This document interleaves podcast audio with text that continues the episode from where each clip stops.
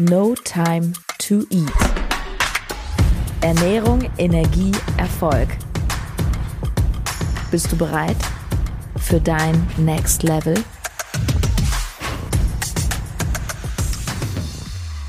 Herzlich willkommen zum No Time to Eat Podcast Ernährung, Energie, Erfolg für dein nächstes Level. Heute mit einem anderen Blick auf schlechte Ernährung, vielleicht auf deine schlechte Ernährung. Sind wir mal ehrlich, vermutlich egal, ob du nur ab und zu mal etwas Ungesundes isst oder ob du sagst, hey, meine Ernährung funktioniert gerade so gar nicht, Riesenbaustelle. Wie bist du mit dir, wenn es nicht läuft? Die meisten, die ich kenne, werden sehr selbstkritisch. Überleg mal, wie ist es bei dir? Du hast dir vielleicht vorgenommen, endlich abends mal die Süßigkeiten wegzulassen, keinen Rotwein zu trinken, doch irgendwie hat es nicht geklappt. Vielleicht hast du aus deiner Sicht sogar richtig daneben gegriffen. Was ist das Ergebnis dessen? Was denkst du über dich? Ich kann dir sagen, was mir Klienten berichten und was ich selber über mich gedacht habe früher, als mir das sehr oft passiert ist. Nämlich, ich habe meinen Plan nicht eingehalten und dann kamen Gedanken wie, das war richtig unnötig. Ich habe mich wahnsinnig geärgert über mich selbst. Es kamen Gedanken hoch wie, so erreiche ich meine gute Figur definitiv nicht. Ich bin nicht diszipliniert genug, ich bin zu blöde. Ich habe mich richtig als Versagerin teilweise gefühlt ich war sehr wütend mit mir und bin hart mit mir ins Gericht gegangen. Und ja, zum gewissen Grad ist das vielleicht auch logisch. Ich meine, hey, du hast ein Ziel, du failst und dass du das jetzt nicht feierst, macht irgendwie Sinn. Gleichzeitig führt natürlich dieses sich selbst verurteilen, dass sich selbst für eine zum Beispiel Versagerin halten, auch nicht dazu, dass es besser wird. Im Gegenteil, du nimmst dieses krasse, harte Urteil mit in den nächsten Tag, in die nächste Situation, baust noch mehr Druck auf, weil du natürlich sehr oft diese Erfahrung gemacht hast, oh, ich habe schon wieder nicht geschafft, ich habe schon wieder nicht geschafft, ich habe schon wieder nicht geschafft. Und dann denkst du wahrscheinlich schon morgens, oh, ich werde es heute Abend wieder nicht schaffen. Ja, Krise ist ja immer eine Chance, ja. Mit diesem Blabla will ich dir jetzt gar nicht kommen, auch wenn es natürlich stimmt. Noch, ich möchte dich einladen, auf genau diese Fails mal einen anderen Blick zu werfen und zwar einen, der dich eher zum Ziel führt, als ein, ja, ein Blick des sich Ärgerns, noch strenger sein, noch mehr Diäten, noch mehr zusammenreißen. Punkt eins. Es ist eine Stresssituation und Stress ist im Allgemeinen ein Thermostat für Wichtigkeit. Stress ist ein Thermostat für Wichtigkeit. Das heißt, wenn du viel Stress hast, sagt es etwas aus, wie viele wichtige Themen du in deinem Leben hast. Die Tatsache, dass es dir nicht egal ist, dass du gefailt bist, zeigt, es ist dir sehr wichtig, deine Ernährung in den Griff zu kriegen, weil sonst hättest du diese Emotionen nicht, sonst wäre es dir ja egal. Es mag erstmal wie ein schwacher Trost klingen, doch wenn vieles im Leben dich stresst, deine Ernährung, dein Körper, dein Job, vielleicht deine Beziehungen, dann weißt du, aha, diese Bereiche sind mir wichtig. Ich habe den Anspruch, sie zu meistern. Das ist ein ganz anderer Blickwinkel. Kommen wir zum zweiten wichtigen Punkt, der etwas weiter in die Tiefe geht. Stell dir vor, tagsüber läuft deine Ernährung richtig gut, doch diese blöden Gewohnheiten schlagen am Abend perfide zu. Es ist der Feierabend, vielleicht das Runterkommen, das sich gemütlich machen, was dich dazu verleitet, wieder mehr zum Kühlschrank zu gehen und vielleicht sogar weit über den Hunger hinaus zu essen. Kennst du das, wenn du so hartnäckige Gewohnheiten hast, die dich vielleicht schon Jahre oder Jahrzehnte begleiten? Hast du es schon mal so gesehen, dass du offenbar richtig gut in der Lage bist, Dinge durchzuziehen? Hartnäckige, schlechte Gewohnheiten sind auch eine Form von Disziplin. Hast du es schon mal so gesehen, dass du es ja eben über Jahre, Jahrzehnte schaffst, an einer Sache dran zu bleiben, eine Gewohnheit immer wieder zu wiederholen, durchzuziehen, nur eben eine, die dir nicht dient? Diese Fähigkeit scheint ausgeprägt zu sein bei dir. Die Fähigkeit, etwas durchzuziehen. Und sie zeigt sogar, hey, mit dir ist alles in Ordnung. Weißt du warum? Weil Gewohnheiten sind etwas Gutes. sehr Wichtiges sogar, überlebensnotwendig. Unser Gehirn liebt und braucht gewohnte Abläufe, um Energie zu sparen. Stell dir vor, du würdest jedes Mal nachdenken müssen, wenn du einen Fuß vor den anderen setzt.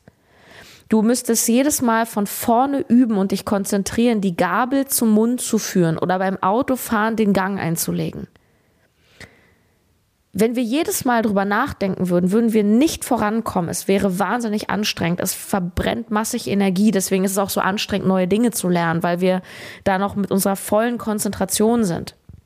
Wir brauchen diesen Autopiloten, diese Routinen, diese, ja, das ist wie so eine Festplatte, die in dir programmiert ist, ähm, die einfach im Hintergrund so abspielt, ja. Die brauchst du, um vorwärts zu kommen.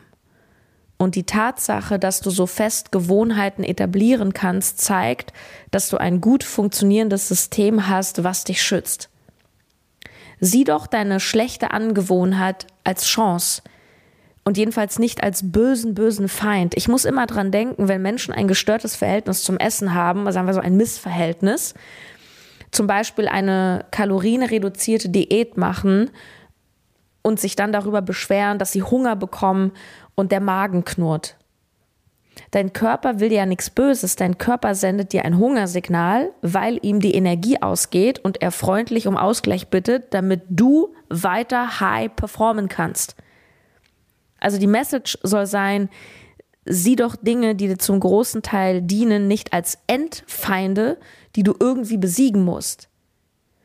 Mach dir doch deine Fähigkeit, mach dir doch deine schlechte, deine hartnäckige Angewohnheit zunutze und kreiere eine neue, positive, hartnäckige Angewohnheit. Und wie? Naja, wie in dem ersten Fall auch. Schritt für Schritt, einen Tag für den anderen. One step and then another one. Vielleicht kannst du diese Erinnerung nehmen, dir zu sagen, ich bin womöglich nur eine Entscheidung davon entfernt, eine Sache anders zu machen. Genauso wie du dir eine schlechte Gewohnheit antrainiert hast, kannst du sie wieder abtrainieren.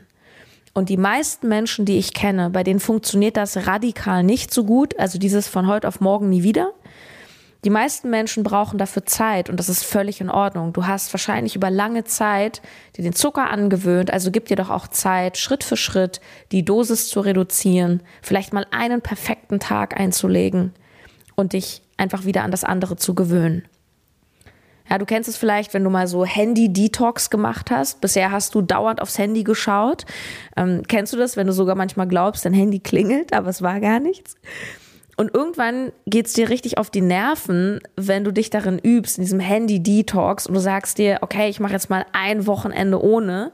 Was passiert? Am Anfang greifst du ganz automatisch trotzdem zur Hosentasche, wenn da dein Handy ist oder der Griff in die Tasche und du stellst fest, oh, stimmt, ich bin im Flugmodus, ist ja gar nicht. Dann legst du es wieder weg und es fühlt sich erstmal komisch an, doch mit der Zeit wird auch das wieder normal. Und vielleicht kennst du auch das, ein kleiner Tipp, um Gewohnheiten zu ändern, einfach mal die Umgebung verändern. Vielleicht kennst du das, dass du Gewohnheiten plötzlich nicht mehr hast, weil du an einem anderen Ort bist. Stell dir vor, du hast ein gewohntes Frühstück, immer das gleiche, zu Hause. Und vielleicht hast du auch die Angewohnheit dazu, jeden Morgen schon ein Stückchen Schokolade zu essen. Ich liebe es übrigens morgens schon, ein bisschen Bitterschokolade zu essen. Und ganz ehrlich, wenn ich mal keine da habe, fühlt sich das echt komisch an. Doch sobald ich in einem anderen Kontext bin, also wenn ich zum Beispiel mal nicht zu Hause übernachte, sondern in einem Hotel, wo ich also in einem völlig anderen Surrounding bin, plötzlich ist dieses Bedürfnis danach wie weggeblasen. Und vielleicht hilft dir diesbezüglich der Gedanke, dass deine Gewohnheit, Schokolade zu essen, eben nicht nur die Gewohnheit ist, Schokolade zu essen, sondern dass das Ganze eingebunden ist in einen Kontext, an Orte, an Uhrzeiten, an Gefühle. Und so kommen wir auch schon zum letzten und allerwichtigsten Punkt bleiben wir bei der Nascherei am Abend, die du vielleicht loswerden möchtest. Und gehen wir davon aus, dass es eben nicht nur diese ein, zwei Stückchen Schokolade sind, wo ich sage, hey, go for it, macht nichts, sondern es ist die ganze Tafel. Es ist dieses Maßlose, dieses Unkontrollierte. dann ist mein wertvollster Impuls, dass du dieses Verhalten als wichtigen Hinweisgeber siehst auf einen inneren Struggle mit dir. Und auch dafür, so komisch es klingt, kannst du wirklich dankbar sein. Das Leben wird dir das immer wieder präsentieren. Du wirst immer wieder dieses Naschverlangen haben, bis du bereit bist hinzuschauen, was wirklich dahinter steckt. Ich wurde mal auf Instagram gefragt, ob, wenn man aus Emotionen ist, ob man wirklich immer diese Emotion aufspüren und lösen muss. Und die Antwort ist ganz klar ja. Wie willst du denn ein Problem lösen, wenn du ihm nicht auf den Grund gehst? Das ist wie dauernd Kopfschmerzen haben und ein Aspirin nehmen, anstatt zu gucken, wo kommen die Kopfschmerzen her. Zum Beispiel durch eine, von einer schlechten Sitzhaltung am Schreibtisch. Und ja, Aspirin macht es in dem Moment weg, ist bequem und ist vielleicht manchmal auch sinnvoll, doch die Schmerzen werden immer wieder zurückkommen, wenn du nichts an deiner Sitzhaltung änderst. Und genauso ist es beim emotionalen Essen. Ja, du kennst es. Du sagst, ey, morgen ziehe ich durch. Ist egal, was ist. Jetzt kaufe ich nichts mehr ein. Hier ist die zuckerfrei Challenge, Detox. Hier ist mein neuer Ernährungsplan. Ab morgen ist alles anders. Und vielleicht klappt das sogar. Vielleicht schaffst du das sogar ein paar Wochen, dich wieder zusammenzureißen. Doch das Wort zusammenreißen verrät es ja schon, dass es ein Kampf ist. Und wenn ich eine Sache immer mehr lerne in meinem Leben, in allen Lebensbereichen, und ich bin da auch noch nicht angekommen, noch im Prozess, dann, dann, dass ich lerne, dass es nicht um Kämpfe geht. Es geht nicht darum zu kämpfen, weder gegen den Körper, noch gegen Gefühle, noch gegen oder um Menschen, Anerkennung, Aufmerksamkeit. Vielleicht ein kleiner Abstecher, weil du womöglich denkst, ja, was heißt das, wenn ich nicht kämpfen soll? Soll ich das jetzt gut finden oder wie? Soll ich alles akzeptieren, das so hinnehmen, dann fresse ich halt, zu allem Ja und Amen sagen? Natürlich nicht. Verstehe, dass etwas annehmen ist etwas anderes als zustimmen. Ein ganz bildhaftes Beispiel. Du gehst spazieren und stehst an einer großen Wiese und da wächst eine Blume. Du kannst diese Blume nicht schön finden und gleichzeitig die Tatsache akzeptieren, dass sie dort wächst. Du kannst die Blume sogar richtig hässlich finden, weil sie einfach, du findest die richtig doof. Für dich ist das Unkraut. Du musst sie nicht abfeiern und gleich, gleichzeitig kannst du annehmen, dass sie da ist, dass sie da einfach wächst. Du kannst sie dort sein lassen. Das ist so ein, eine neutralere Haltung. Das, du, du musst dir noch nicht mal eine Meinung zu ihr bilden. In dem Moment jedoch, wo du voll in den Krieg gehst, sie zertrampelst, du machst sie kaputt, hast du auch nichts davon. Du gibst im Gegenteil sogar verdammt viel von deiner wertvollen Energie dafür aus. Und vielleicht schmunzelst du jetzt bei diesem Blumenbeispiel, weil es dir absurd erscheint, eine unschuldige Blume einfach zu zertrampeln. Doch weißt du was? Genau so im übertragenen Sinne verhalten wir uns ganz oft mit uns und unserem Körper. Nochmal die Frage vom Anfang. Stell dir vor, du hast aus deiner Sicht verkackt, du hast es wieder nicht geschafft, du bist schwach geworden, du hast zu viel oder zu viel vom Falschen gegessen, obwohl du das nicht wolltest. Wie redest du mit dir? Was denkst du über dich? Und ja, du bist sogar, auch wenn es sich in dem Moment nicht so anfühlt, auf gewisse Weise wie die Blume unschuldig, denn und das sage ich als jemand, der jahrelang selber eine Essstörung hatte namens Binge-Eating und der hunderte Menschen schon durch diese Prozesse begleitet hat. Wenn du reingehst in die Thematik, wirst du feststellen, dass zum Beispiel das Bingen, der Fressanfall nahezu logisch war. Es heißt ja nicht umsonst emotionales Essen. Das heißt, Essen wird zum Tool, zum Werkzeug, um Emotionen zu regulieren. Und wenn du einfach sagst, so ab morgen mache ich es anders, dann wird das deswegen nicht funktionieren, weil die Emotion, die du durch das Essen regulieren möchtest, ist ja trotzdem da. Und das ist die Krux. Es ist nach meiner Erfahrung, nach jahrelanger Erfahrung als Ernährungsberaterin, als Ernährungstrainerin viel zu oberflächlich nur auf körperlicher Ebene die Ernährung zu betrachten. Keine Frage, es gehört dazu und es ist nicht unerheblich. Wie viel Kalorien isst du? Wie setzen sich deine Makros zusammen? Isst du morgens Weißbrot oder Vollkornbrot? All das ist wichtig, darf beachtet werden. Und mal angenommen, du hungerst zum Beispiel viel zu stark, weil du abnehmen möchtest, dann ist das auch auf rein körperlicher Ebene logisch, dass du irgendwann explodierst, Emotionen hin oder her, dann kommt irgendwann der Fressanfall, weil dein Körper holt sich natürlich, was ihm fehlt. Ist übrigens auch ein Geschenk, weil es auch heißt, hey, er funktioniert noch, du wirst nicht sterben. Doch der langfristige Switch, die wirklich nachhaltige Veränderung, die findet immer von innen nach außen statt. Deine innere Welt erschafft deine äußere Welt. Auch dein Essverhalten ist deine äußere Welt. Man könnte auch sagen, Handlungen, was du tust, was du nicht tust, sind die Brücke zwischen der inneren und äußeren Welt.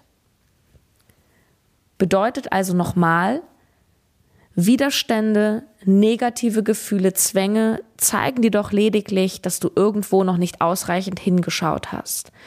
Dass es da etwas zu lösen gibt. Und ja, es erfordert natürlich etwas Anstrengung und Mut, da hinzuschauen. Keine Frage, weil da gehen wir nicht gerne rein in den Schmerz. Da wollen wir auch eigentlich nicht hinschauen. Es ist ja viel bequemer, an der Oberfläche zu bleiben. Genauso wie es eben einfacher und bequemer ist, Aspirin zu nehmen. Doch mit langfristiger Veränderung hat das nichts zu tun. Wenn du Lust hast, wenn du bereit bist, auch hinzuschauen, dich von mir und meinem Team ein paar Monate auf deinem Weg begleiten zu lassen, dann kannst du dich super gerne melden. Wir sprechen mit dir persönlich direkt. Wir schauen ganz in Ruhe. Wir sind übrigens ein weibliches, sehr empathisches Team.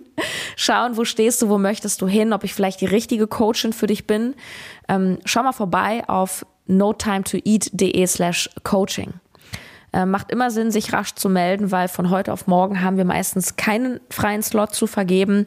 Ähm, wir können schon mal mit dir sprechen, doch äh, Coaching ist aktuell mit ein paar Wochen Vorlaufzeit. Also ich freue mich, sollten wir uns kennenlernen. Zum Schluss möchte ich dir diese drei Punkte nochmal zusammenfassen, wie du einen anderen Blick auf schlechte Ernährung haben kannst. Erstens, Stressthema. Wenn uns etwas stresst, heißt das, dass es uns besonders wichtig ist. Zweitens, du bist in der Lage, Gewohnheiten hartnäckig zu etablieren und dieses Können kannst du umwandeln und nutzen, um dir mit genau dieser Hartnäckigkeit eine gute Gewohnheit anzugewöhnen. Und drittens, der entscheidende Punkt, deine innere Welt erschafft deine äußere Welt. Immer, immer, immer. Deine Ernährung ist ein Symptom. Sie ist ein wichtiger Hinweisgeber darauf, wie bist du mit dir? Wie gehst du mit dir um? Wo oder was ist da, wo du noch strugglest. Und der Weg daraus bedeutet immer hinzuschauen. Was ist in mir, was mich so verhalten lässt? Welche Emotionen mag ich vielleicht nicht aushalten oder überdecken? Das sind Fragen, die bei mir wirklich viel verändert haben damals. Ähm, das war der Weg bei mir raus, auch hin zu einem entspannten Essverhalten. Und ich hoffe, dass es bei dir jetzt auch schon etwas ja in Gang setzt. Und ich wünsche dir sehr, sehr viel Erfolg beim Beantworten dieser Fragen und bei deinem nächsten Step.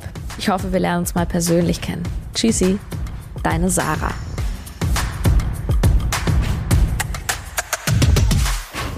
Vielen Dank, dass du zugehört hast. Ich freue mich sehr, wenn du meinen Podcast weiterempfiehlst und oder eine positive Bewertung hinterlässt.